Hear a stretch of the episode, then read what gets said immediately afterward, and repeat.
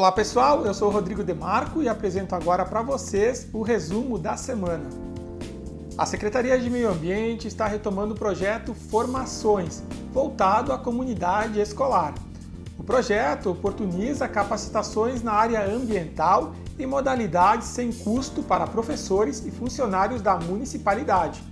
Cada ano são elencados temas de interesses e vivências ambientais.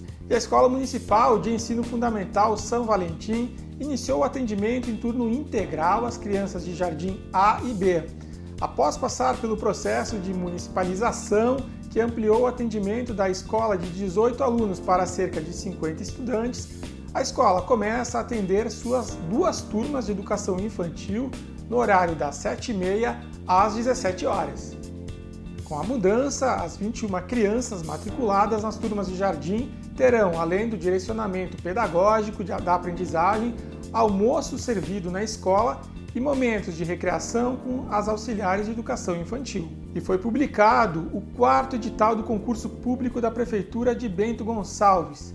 O documento está disponível no site da Fundação La Salle em www.fundaçãolasalle.org.br barra concursos. O edital corresponde a 64 cargos de nível superior. Em quatro meses, o ambulatório pós-Covid já realizou 1.729 atendimentos. Espaço conta com enfermeiros, médicos, psicólogos, fisioterapeutas, fonoaudiólogos, nutricionistas e otorrinolaringologistas. O ambulatório pós-Covid conta com 8 horas de psicologia por semana e, na média, são realizados 7 atendimentos por semana, além da reunião da equipe semanal e capacitação mensal. E a Secretaria de Saúde disponibiliza auriculoterapia nas unidades de saúde. O tratamento de origem chinesa e de caráter pouco invasivo utiliza estimulação mecânica com sementes de mostarda que, depois de identificados os pontos necessários, são aplicadas com fita micropore. E a Prefeitura promove no dia 30 de abril, na Via Delvino, o evento Bento Pet, Vem Adotar um Novo Amigo.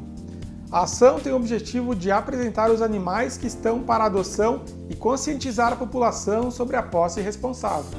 Confira essas e outras informações em www.bentogoncalves.atende.net ou nas nossas redes sociais em arroba Prefeitura Bento. Até a próxima!